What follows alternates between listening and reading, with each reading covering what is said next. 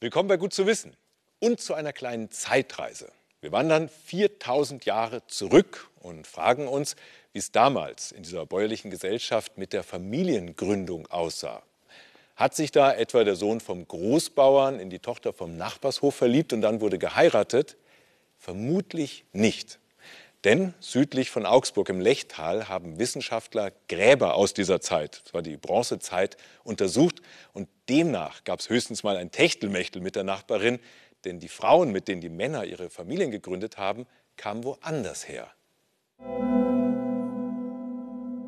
Die Gräber im Lechtal wurden schon in den 1990er Jahren gefunden. In ihnen lagen Skelette von Menschen, die vor 4000 Jahren in der frühen Bronzezeit gelebt haben. Wie muss man sich das Leben damals vorstellen?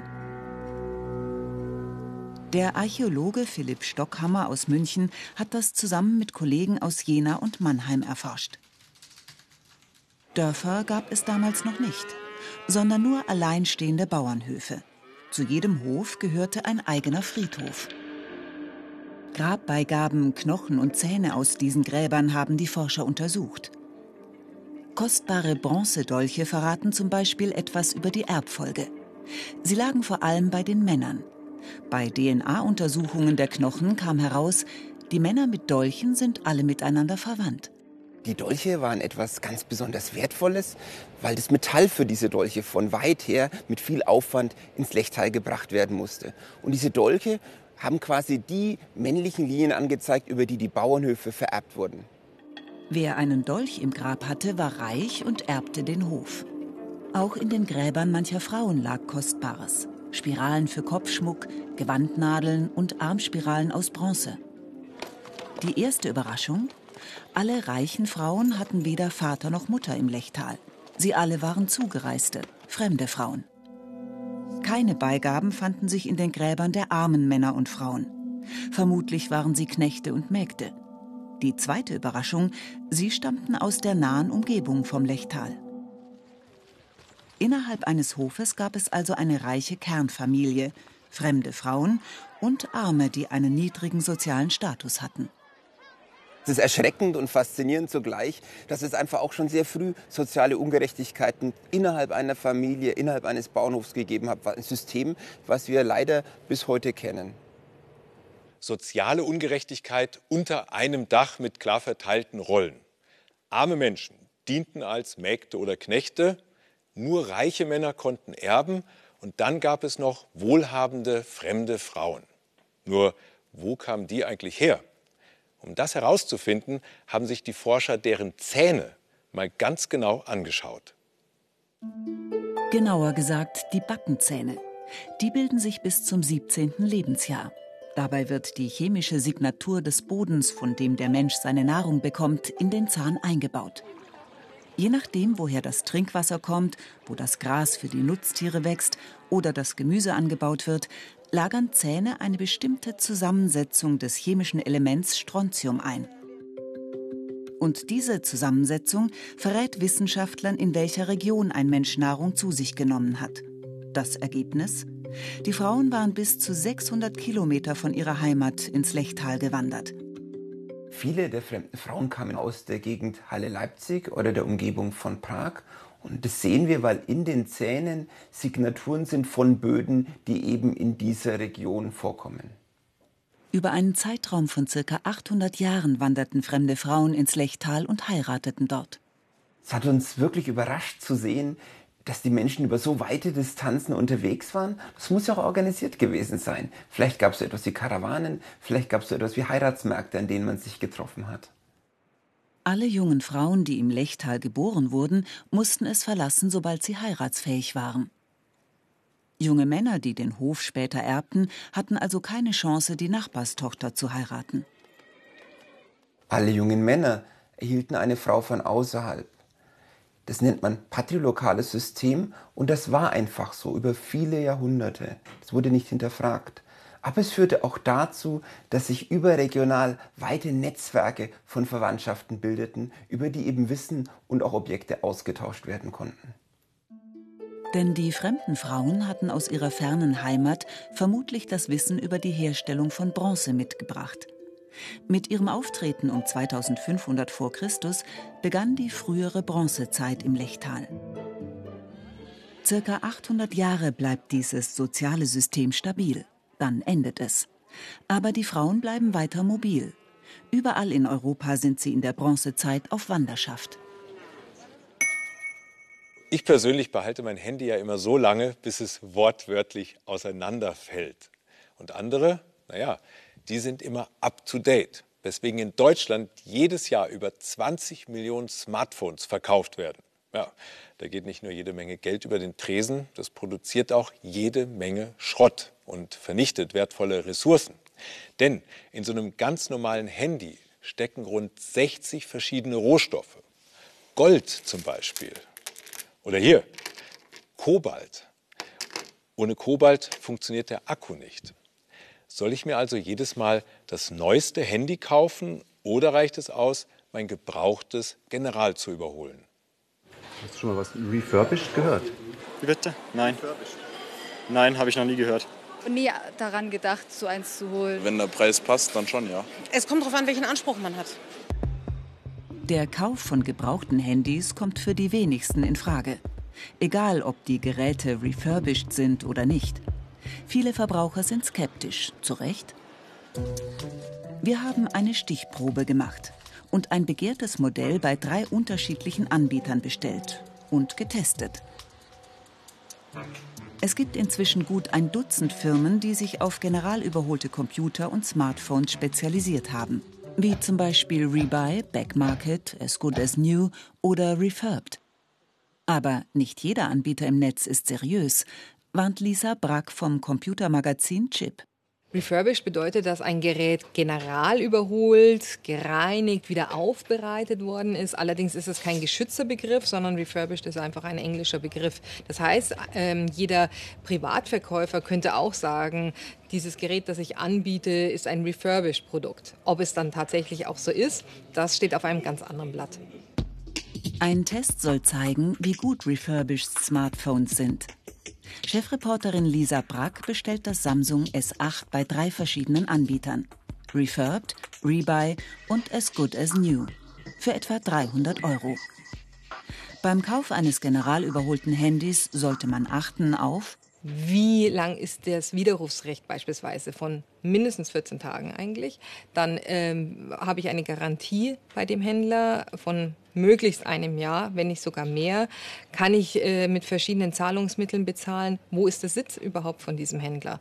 Das sind solche Faktoren, die ich beachten soll, wenn ich tatsächlich bei so einem Händler einkaufen möchte. As Good As New ist einer der größten Anbieter von generalüberholten Smartphones in Deutschland. Im letzten Jahr hat das Unternehmen aus Frankfurt an der Oder 150.000 Computer und Handys wieder aufbereitet. Die Hauptschritte? Zunächst werden die Daten der Geräte komplett gelöscht. Oft vergessen die Kunden, das Handy zu resetten. Nebenan wechseln Spezialisten defekte Kameras, leere Akkus, kaputte Buchsen oder Displays. Dafür muss das Innenleben oft komplett aus und wieder eingebaut werden. Was defekt ist, sagt den Experten eine App, die die gebrauchten Geräte im Schnelldurchlauf überprüft. 40 Funktionen in einer Minute.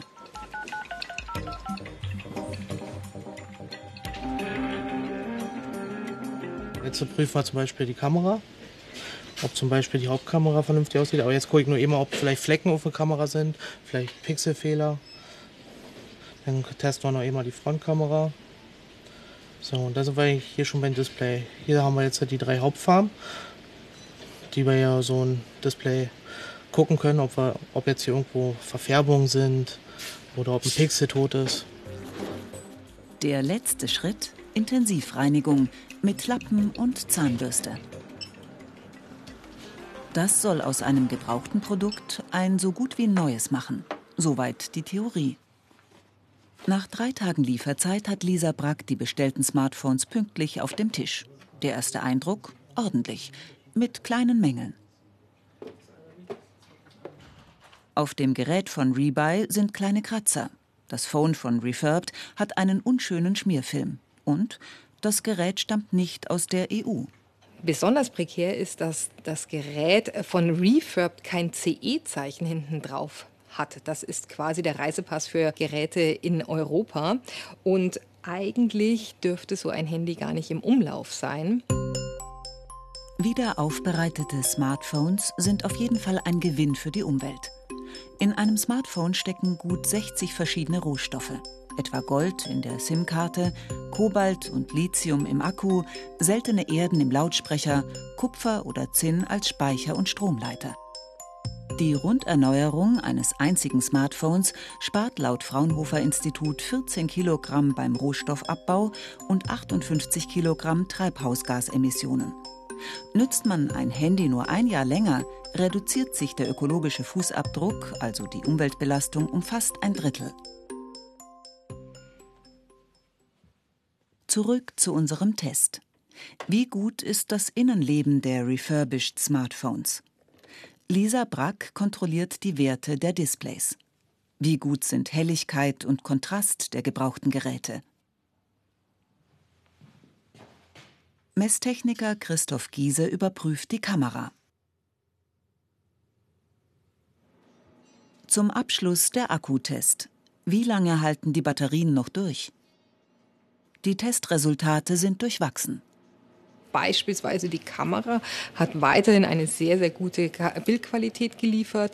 Der Prozessor ähm, hat eine gute Leistung an den Tag gelegt. Aber was dann tatsächlich zum Opfer fiel, war der Akku. Hier haben wir Einbrüche von bis zu 20 bis 30 Prozent erlebt, was ja schon eine Hausnummer ist. Deshalb gibt sie keine Kaufempfehlung. Fazit: Bei einem refurbished Smartphone muss man technisch Abstriche machen. In unserem Test war der Preisvorteil eher klein.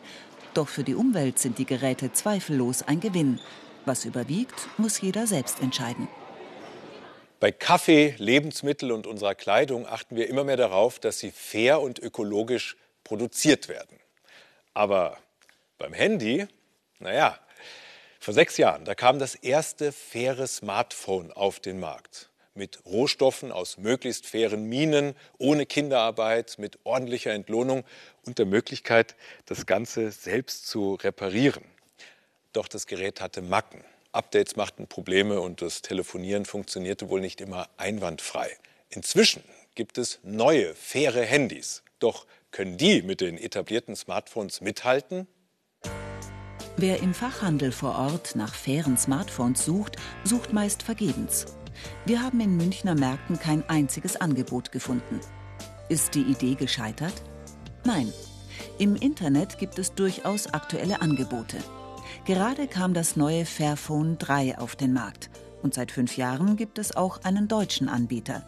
Die Firma Shift. Wie gut und wie fair sind die Modelle? Wir haben es getestet.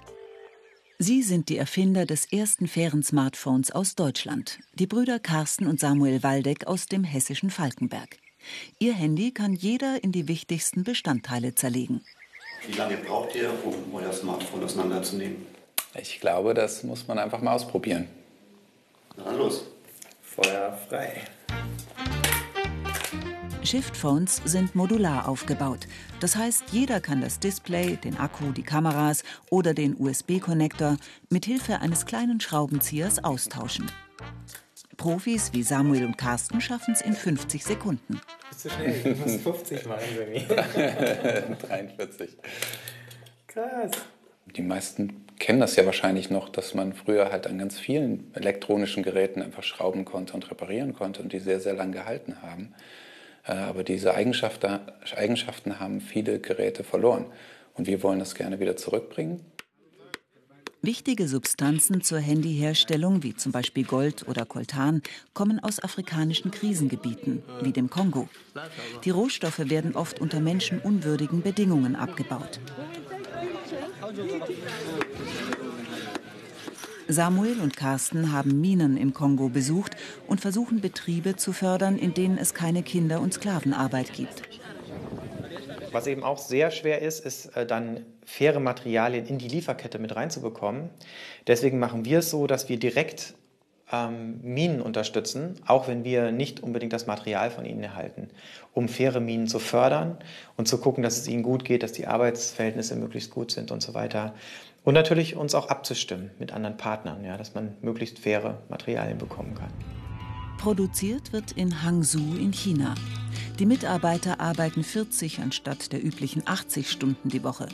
Auch die Bezahlung ist überdurchschnittlich. Eine Fertigung in Deutschland wäre ökologisch unsinnig, da alle Handyteile in China produziert werden.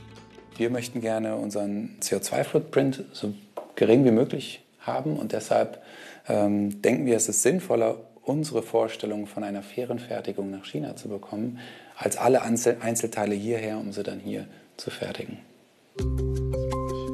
Vor kurzem kam das holländische Fairphone 3 auf den Markt. Auch ein faires Handy.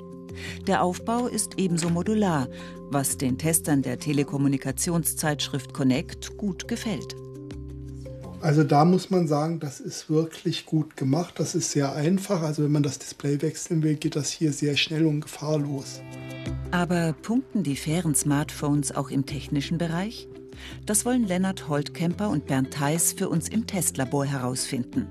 Fairphone und Shiftphone treten dabei gegen das angesagte, aber nicht faire Xiaomi Mi 9T Pro an. Die drei Geräte liegen in der Preisklasse 450 bis 550 Euro. Erster Test. Wie gut ist der Empfang? Das überprüft Bernd Theis in der Funkkammer des Testlabors. Beim Xiaomi gibt es keinen Ausfall. Wie schlagen sich die fairen Smartphones? Das Shift war vom Empfang her in allen Bändern sehr, sehr gut. Das Fairphone war in einigen Bändern gut, in anderen Bändern hatte es gar keinen Empfang und das sind leider die Bänder, in denen die Bundesrepublik sehr gut versorgt ist. Das heißt, wenn Sie auf der Autobahn fahren, kann es Ihnen passieren, dass Sie gar keinen Empfang haben. Zweiter Test. Die Kamera. Redakteur Lennart macht vor der Türe mit den drei Geräten einen Praxistest. Das Xiaomi macht deutlich schärfere Bilder, das kann man auch wirklich mit dem bloßen Auge schon erkennen. Dagegen das Fairphone, die Details saufen schon so ein bisschen ab und die Bilder sind auch nicht ganz so brillant wie beim Xiaomi. Gleiches jetzt auch beim Shiftphone, das ja, liegt ungefähr auf einer Ebene mit dem, mit dem Fairphone, obwohl das Fairphone Details doch noch ein bisschen schlechter darstellt als das Shift. Last but not least der Akkutest. Wie lange halten die drei Smartphones im Dauereinsatz durch? Auch hier ist das Ergebnis eindeutig. Das Shift schafft 7 Stunden 50, das Fairphone 9 Stunden 30, das Xiaomi macht erst nach 12 Stunden 50 schlapp. Die Testbilanz? Das Xiaomi, und das ist schon ein super Phone für den Preis. Äh, das Shift ist ein bisschen veraltet mittlerweile, ist aber immer noch ein gutes, gut benutzbares Phone, wenn man nicht auf Hightech Wert legt. Das Fairphone wäre auch okay, hat eine etwas schlechtere Kamera, aber es empfängt halt in zwei Bändern nicht, was für die Funkversorgung schlecht ist. Technisch können die fairen Smartphones also nicht ganz mit den großen Marken mithalten. Doch in puncto Fairness und Nachhaltigkeit haben sie die Nase vorn. Bergsteiger im Himalaya beobachten schon seit längerer Zeit etwas Eigenartiges. Da fliegen Gänse über die höchsten Berge der Welt. 9000 Meter hoch. Wie schaffen die das?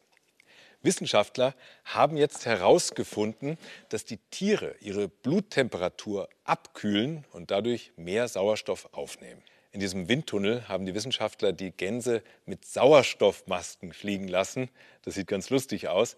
Dabei wurde die Sauerstoffkonzentration so angepasst, als wenn sie in ein paar tausend Metern Höhe fliegen. Gänse sind faszinierende Tiere.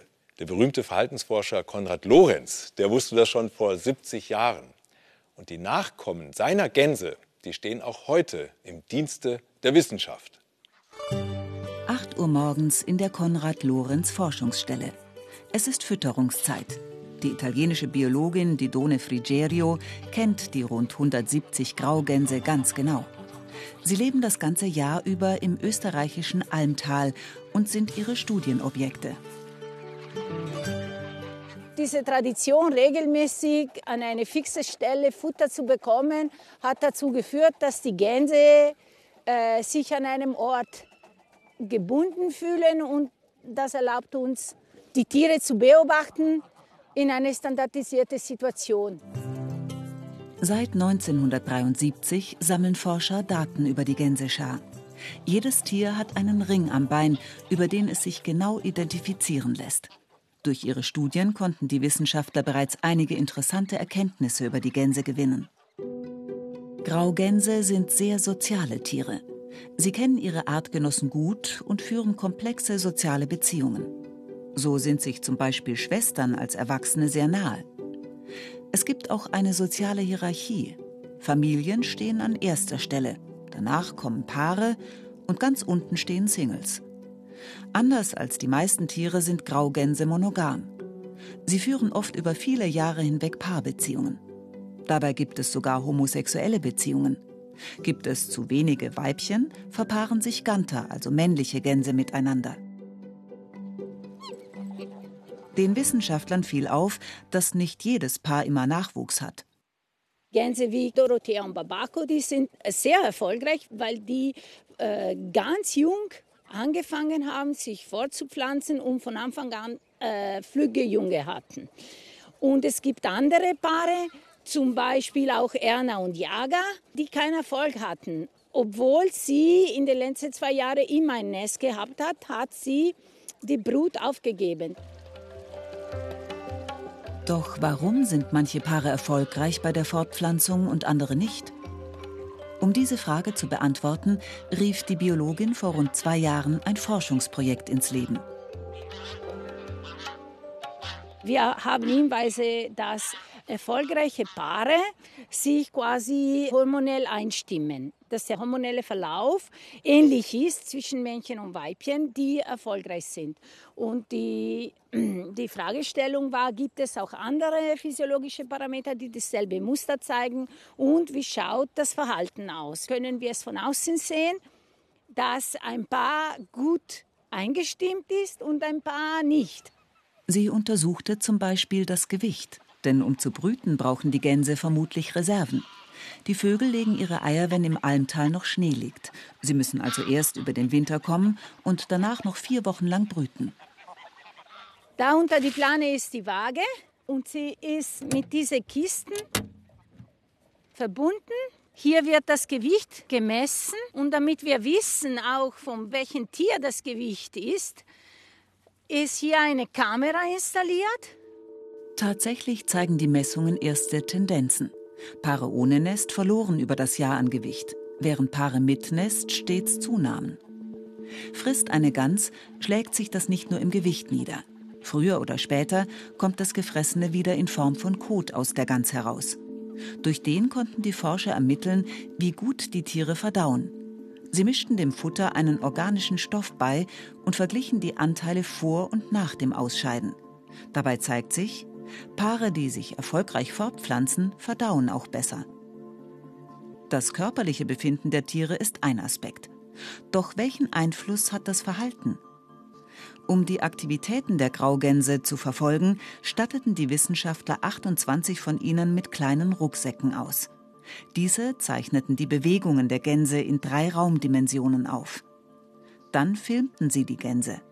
So konnten sie das Verhalten der Tiere mit den gemessenen Aktivitätsmustern der Rucksäcke verknüpfen.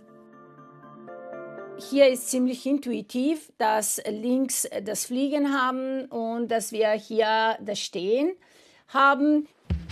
Eine App soll zusätzlich helfen, die sozialen Kontakte der Gänse im Blick zu haben. Im nahegelegenen Wildpark können zum Beispiel Schüler Daten über die Gänse sammeln. Zum Fortpflanzen spielt aber auch das Brutverhalten eine Rolle. Deshalb installierten die Forscher an acht Nistkästen Kameras. Okay, hier haben wir ein äh, Kamerasystem. Damit möchten wir eigentlich herausfinden, äh, wie es der Gans während der Brut eigentlich geht, was sie während dieser 28 Tage, was sie genau macht.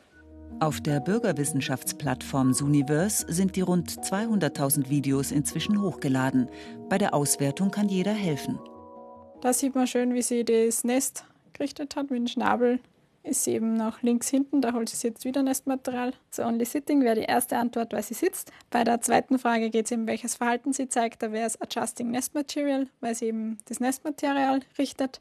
Und bei der dritten Frage wäre es Nein, weil das Verhalten nur einmal vorkommt.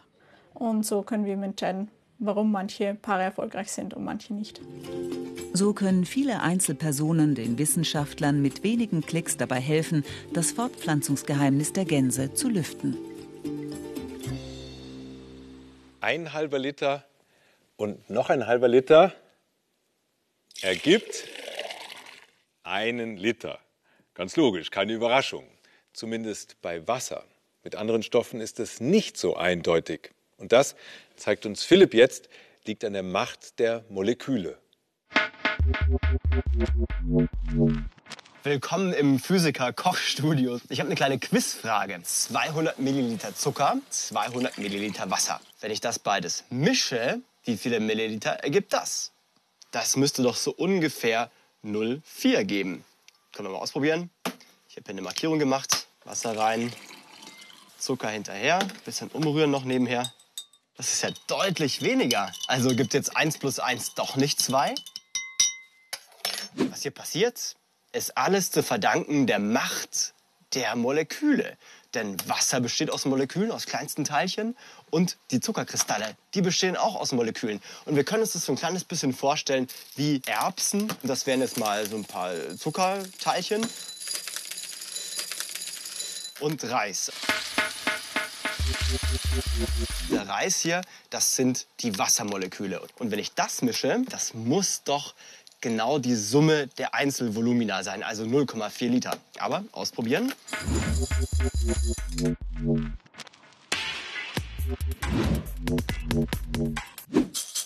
Beide Teilchen gemischt ergeben weniger Volumen als 0,4, weil diese Reiskörner eben so geschickt hier in die Zwischenräume passen. Und genau das Gleiche passiert auch mit dem Wasser und mit dem Zucker.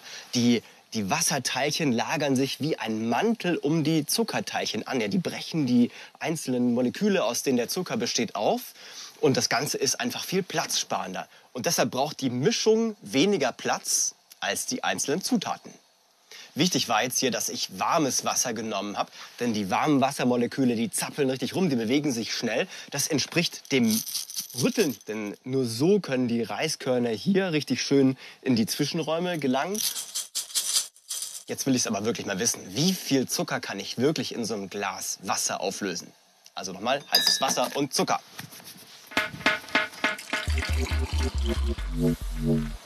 Ein Glas Zucker. Das klappt ja ganz gut. Und hier kommt das zweite Glas. Das ist schon eine richtige Pampe geworden hier. So, ich kippe jetzt mal nach, bis nichts mehr geht. Diese Lösung ist jetzt übersättigt. Das heißt, da geht kein Zucker mehr rein. Weil sich die Wassermoleküle so geschickt um die Zuckerteilchen anlagern, passt fast die doppelte Menge Zucker in ein Glas Wasser. Und das trinke ich jetzt garantiert nicht aus einfarbiger Zuckerwürfel ins kalte Wasser und einer ins heiße Wasser.